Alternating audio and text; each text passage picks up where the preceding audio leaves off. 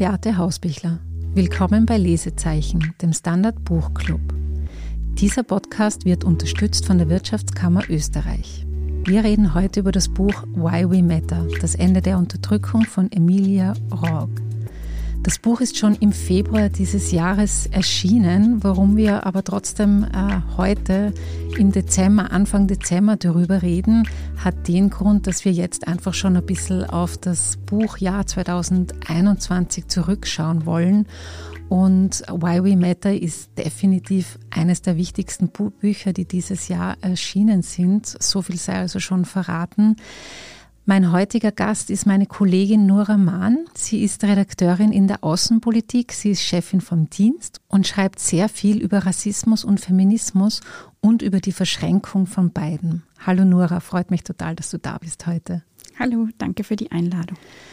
Also ich möchte, bevor wir loslegen, jetzt kurz zusammenfassen, worum es denn in dem Buch Why We Matter genau geht. Emilia Rorg ist Politikwissenschaftlerin, sie ist Aktivistin und sie ist auch Gründerin des Center for Intersectional Justice in Berlin. In ihrem Buch analysiert sie vor allem rassistische Unterdrückung, aber auch Sexismus und sie versucht nachzuzeichnen, wo die Ursprünge von Rassismus und auch von Sexismus liegen und warum wir trotz rein theoretischer Diskriminierungsverbote heute noch immer massiv in unserer Gesellschaft damit zu kämpfen haben. Und ganz zum Schluss Ihres Buches gibt sie auch einen Ausblick dahingehend, wie wir diese Unterdrückung, wie es auch im Untertitel des Buches heißt, beenden könnten. Roark strickt schließlich auch ihre eigenen Erfahrungen mit Diskriminierung ein. Nora, wie ging es dir mit dieser doch sehr komplexen Beschreibung von rassistischen und sexistischen Mechanismen in zentralen Bereichen unseres Lebens? Wie fandest du es? Also den ersten Teil von Why We Matter fand ich inhaltlich einfach extrem dicht. Emilia Roark zeigt da unglaublich viele Ebenen, in denen Unterdrückung sichtbar wird. Also sie fängt an mit zu Hause, in der Schule, an der Uni und geht dann weiter in die Medien, in den Gerichtssaal, in die Arbeit oder ins Krankenhaus. Und jedes Kapitel ist dabei sehr intersektional geprägt. Also es zeigt die ganze Zeit auch die Überschneidung und Gleichzeitigkeit von verschiedenen Diskriminierungskategorien. Neben Rassismus geht es also auch um Diskriminierung aufgrund von Geschlecht, sexueller Orientierung oder Behinderung und eben vor allem auch, wie diese verschiedenen Formen der Unterdrückung ineinander greifen. Genau, das äh, ergibt sich auch beim Lesen. Äh, als Leserin stellt man sich darauf ein, dass jetzt zum Beispiel beim Thema Strafvollzug vor allem die Situation von People of Color beschrieben wird, aber es, es geht dann auch um soziale Hierarchien, es geht auch um Armut. Also man merkt so, es lässt sich einfach nicht auseinanderhalten. Genau. Und all das verknüpft eben Roark mit ihren eigenen Erfahrungen. Also ihre Mutter ist eben aus Martinique, ihr Vater wurde in Algerien in eine Familie jüdisch-französischer Kolonialherren geboren und sie selbst ist queer, also sie hat Ausgrenzung einfach auf ganz vielen Ebenen selbst erlebt und betont trotzdem immer wieder durchwegs durch das ganze Buch, dass sie es zum Beispiel leichter hatte, weil sie einen französischen Pass hat, weil sie schlank ist, weil sie ohne Behinderung lebt. Und hier zeigt sich eben nochmal ganz deutlich ihr intersektionaler Blick. Und oft ist das ja ein bisschen als unseriös verpönt, wenn man zu viel von sich selbst oder von seinen eigenen Erfahrungen in ein Sachbuch einbringt. Bei Why We Matter finde ich es extrem bereichernd. Also die Autorin vermittelt damit einen sehr lebensnahen und einfach viel nachvollziehbareren Zugang. Mhm. Ja, das mit den persönlichen Aspekten, das ist immer so eine Sache, finde ich. Ich, ich denke mir immer, hm, warum braucht es das immer? Warum immer diese Ich-Perspektive? Wir müssten doch mittlerweile damit auskommen. Also wir müssten mittlerweile mit diesen vielen Fakten auskommen über Rassismus. Es gibt äh, massig Studien, es gibt sehr viele Soziologinnen, die das beschreiben, Politologinnen, die das beschreiben. Warum müssen wir immer so diese ganz persönlichen bis intimen Geschichten erfahren. Also ich habe da immer so meine Schwierigkeiten und ich habe aber bei der Lektüre dieses Buches wirklich viel gelernt, auch zu der Frage, was diese persönlichen Erfahrungen mit, mit, mit der Leserin, mit dem Leser machen. Sie erzählt da zum Beispiel, sie hat eben Probleme in ihrer Schwangerschaft gehabt und ging auch rechtzeitig zu ihrer Gynäkologin. Und sie äußert bei der Gynäkologin auch ihre Vermutung, dass sie vielleicht eine Gebärmuttersenkung hat. Und die Ärztin wiegelt das ziemlich ab. Sie nimmt es sichtlich nicht ernst. Sie ja, rät ihr einfach beim nächsten Mal mit den Fingern das wieder reinzudrücken, was mich doch auch einigermaßen schockiert hat, weil anscheinend die Beschwerden doch äh, ziemlich spürbar waren. Und schließlich ist es so, dass sie tatsächlich eine Infektion bekommt und eine Frühgeburt hat und ihr Kind nur vier Wochen überlebt. Und das ist so eine Stelle im Buch, wo ich es mir einfach schrecklich vorstelle, dass man sich tatsächlich zu diesem, zu diesem extrem schlimmen und traumatischen Ereignis noch fragen muss, woran lag es, dass mich die Ärztin nicht ernst genommen hat? Ist sie einfach eine schlechte Ärztin? Hat sie mich nicht ernst genommen, weil ich eine schwarze Frau bin, weil ich eine Frau bin? Wäre sie mit einer weißen Frau anders umgegangen? Wäre es ein anderer medizinischer Fall? Wäre sie mit einem Mann anders umgegangen?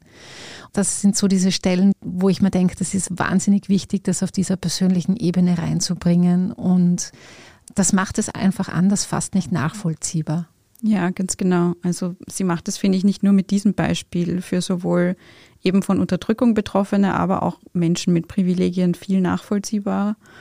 Ihr Ansatz ist dann eben genau bei von Diskriminierung Betroffenen äh, so ein gewisses Maß an Akzeptanz und auch Gemeinschaftsgefühl zu vermitteln. Also die eigenen Erfahrungen sind dann plötzlich nicht mehr individuelles Pech, sondern eben Teil eines größeren kollektiven Phänomens. Also sie beschreibt das auch selbst, so eine Community, die sie während ihres Studiums gefunden hat.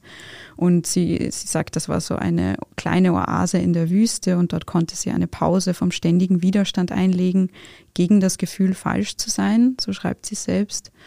Und so ähnlich geht es einem auch, finde ich, beim Lesen. Und mir persönlich haben da sehr viele Bücher aus der Rassismusforschung geholfen, da auch meine individuellen Erfahrungen als Teil von etwas Größerem, strukturellerem einordnen zu können.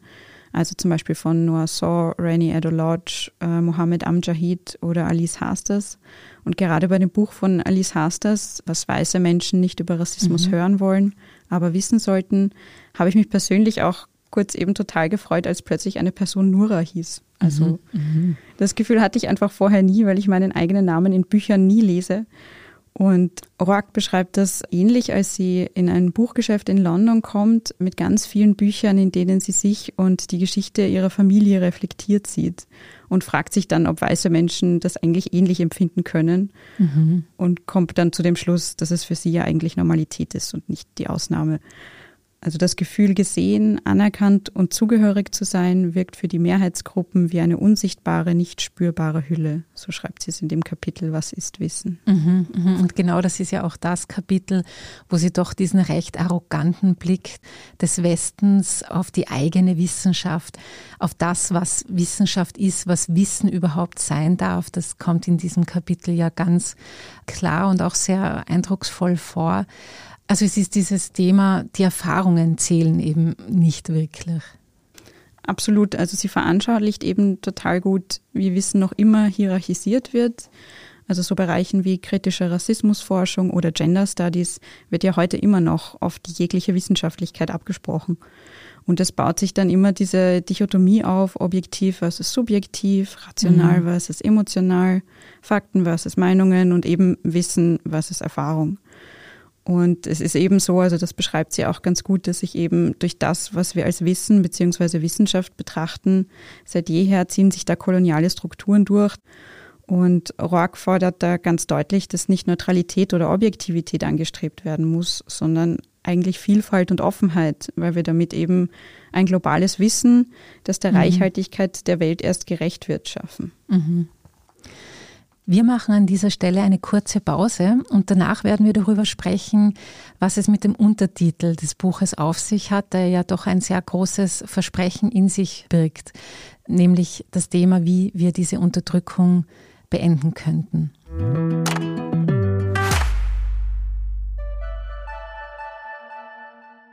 Good morning from New York. Maraba min Abu Dhabi. Ni hao aus Shanghai. Konnichiwa. Jambo aus Kenia. Shalom aus Tel Aviv. Und hallo aus Wien beim Podcast Austria ist überall. Mein Name ist Christoph Hahn. Begleiten Sie mich auf akustische Geschäftsreise und erfahren wir gemeinsam, warum in Kenia von einem Meeting gebetet wird, was es mit dem 4G-Empfang in der arabischen Wüste auf sich hat und vieles mehr. Kommen Sie mit, Austria ist überall, überall, wo es Podcasts gibt. Nora, im letzten Teil des Buches schreibt Emilia Rorg über Wege aus der Unterdrückung. Und hier schlägt sie einen Weg vor, der uns wahrscheinlich auch sehr fremd sein wird. Und zwar spricht sie in diesem Abschnitt recht viel von Spiritualität. Nora, wie fandest du das?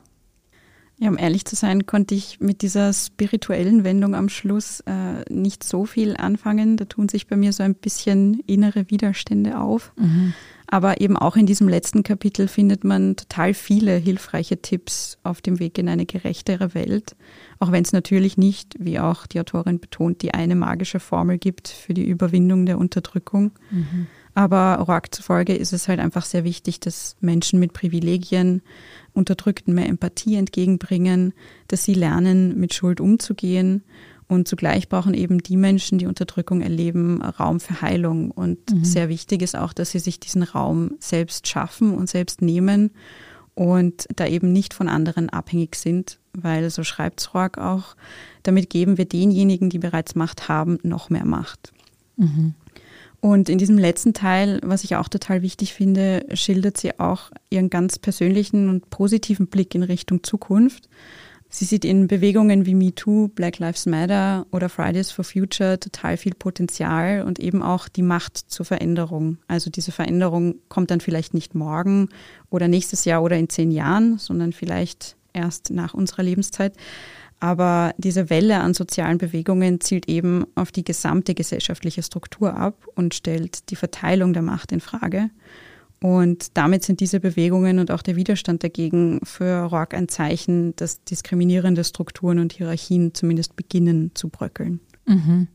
Mir ging es da ähnlich wie dir. Also es gibt in dem letzten Teil sehr organisch klingende Ansätze, wo ich auch also schon an viele Stellen davor gedacht habe, wo sie recht konkret wird, zum Beispiel mit diesem sehr guten Hinweis, dass wir in Diskussionen über Rassismus oder auch über Sexismus nicht darum herumkommen, immer wieder diese Wiederholungen durchzumachen, also immer wieder die Relativierungen über Rassismus und Sexismus aufzuzeigen und zu argumentieren, was das für eine Geschichte hat, dass das äh, nicht plötzlich aufhört, nur weil es diese und jene gesetzlichen Bestimmungen gibt, sondern dass das eben extrem stark in unserer Gesellschaft drin hängt. Und da hat sie zwei gute Beispiele gebracht, was diese Relativierungen betrifft. Wenn jemand antwortet auf Black Lives Matter, dass dann jemand sagt, nein, All Lives Matter. Oder dass jemand sagt, na bitte, sagen wir doch nicht mehr Feminismus, sagen wir Humanismus.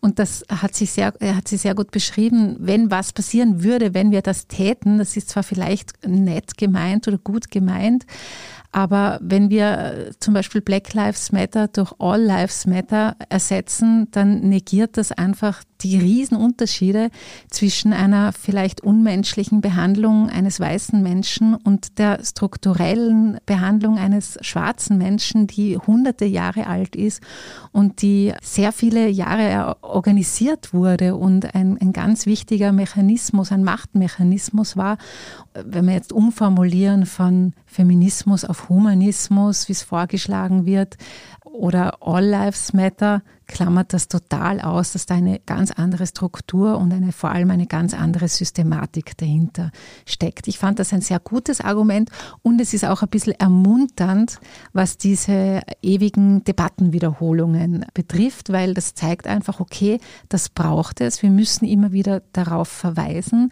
Und wo ich dann auch ganz glücklich war, dass ich in ihrem Buch, und das passt eben zu diesem Thema ganz gut, dieses super schöne Zitat von James Baldwin gefunden habe, habe, dass er in der Dokumentation ein Not Your Negro sagt. Er sagt eben, Geschichte ist nicht die Vergangenheit, sie ist die Gegenwart. Wir tragen unsere Geschichte mit uns, wir sind unsere Geschichte. Ja, das ist ein total wichtiger Teil. Man muss sich der Vergangenheit stellen, um auch für die Zukunft die richtigen Schlüsse zu ziehen. Und die Vergangenheit wirkt einfach auch bis in die Gegenwart hinein. Und Roark fordert ja auch, dass wir uns den bestehenden Hierarchien entziehen und nicht versuchen, sie zu ersetzen. Also wir müssen uns von der Welt, wie wir sie kennen, loslösen, ist so ein bisschen ihr Ansatz. Und da imaginiert sie eine Welt ohne Geld, ohne Polizei, ohne Gefängnisse. Da holt sie zum Teil total weit aus und gibt auch echt viele sehr konkrete Beispiele, sodass das gar nicht mehr so utopisch wirkt, wie man beim Lesen der Kapitelüberschrift vielleicht noch vermutet hat. Zum Schluss stellen wir immer die Frage, wem wollen wir dieses Buch besonders ans Herz legen? Was würdest du sagen, Nora? Ja, also ich habe ja schon vorher beschrieben, dass mir das Buch auch persönlich geholfen hat, wie mir Bücher in die Richtung auch persönlich helfen. Also ich denke da, dass das vielleicht auch auf andere von Diskriminierung betroffene Menschen zutrifft oder zutreffen kann. Aber ich würde trotzdem auf keinen Fall sagen, dass das nur eine Lektüre für Sie wäre, weil Unterdrückung einfach ein gesellschaftliches, politisches, kulturelles Phänomen ist, das uns alle angeht. Mhm. Ja, das sehe ich auch so. Ich glaube, das ist ein Buch, das alle lesen sollten. Natürlich hat man bei so einem Buch immer die Sorge, ob es womöglich vielleicht eh nur die Bekehrten bekehrt. Aber ich stimme da natürlich dir völlig zu, Nora. Es, es geht uns alle ein, an und es wäre natürlich schön in, im Zuge dessen, dass zurzeit relativ viele Bücher erscheinen, die eben Rassismus wirklich sehr geduldig auch für viele erklären, die sich noch nicht damit befasst haben, dass zum Beispiel solche Bücher viel stärker Einzug nehmen in äh, Literaturlisten auf Unis oder auch in Schulen. Das ist vielleicht ein bisschen ein zu schwieriges Buch für eine Schule. Aber ja, ich glaube, dass man da sehr wohl schon Ausschnitte nehmen könnte. Ja, das sehe ich auch so. Danke, Nora, dass du dir Zeit genommen hast, um mit mir über Why We Matter zu reden. Sehr gerne. Danke für die Einladung. Wenn euch dieser Podcast gefallen hat, freuen wir uns über eine 5-Sterne-Bewertung und wenn ihr auch die nächsten Folgen nicht verpassen wollt, abonniert uns bei Apple Podcasts oder Spotify.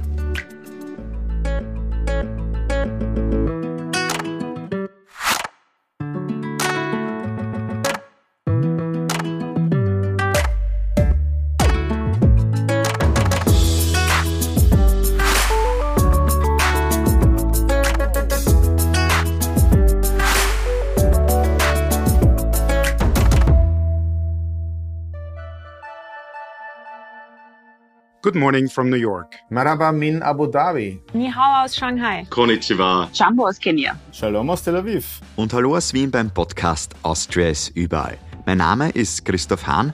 Begleiten Sie mich auf akustische Geschäftsreise und erfahren wir gemeinsam, warum in Kenia von einem Meeting gebetet wird, was es mit dem 4G-Empfang in der arabischen Wüste auf sich hat und vieles mehr.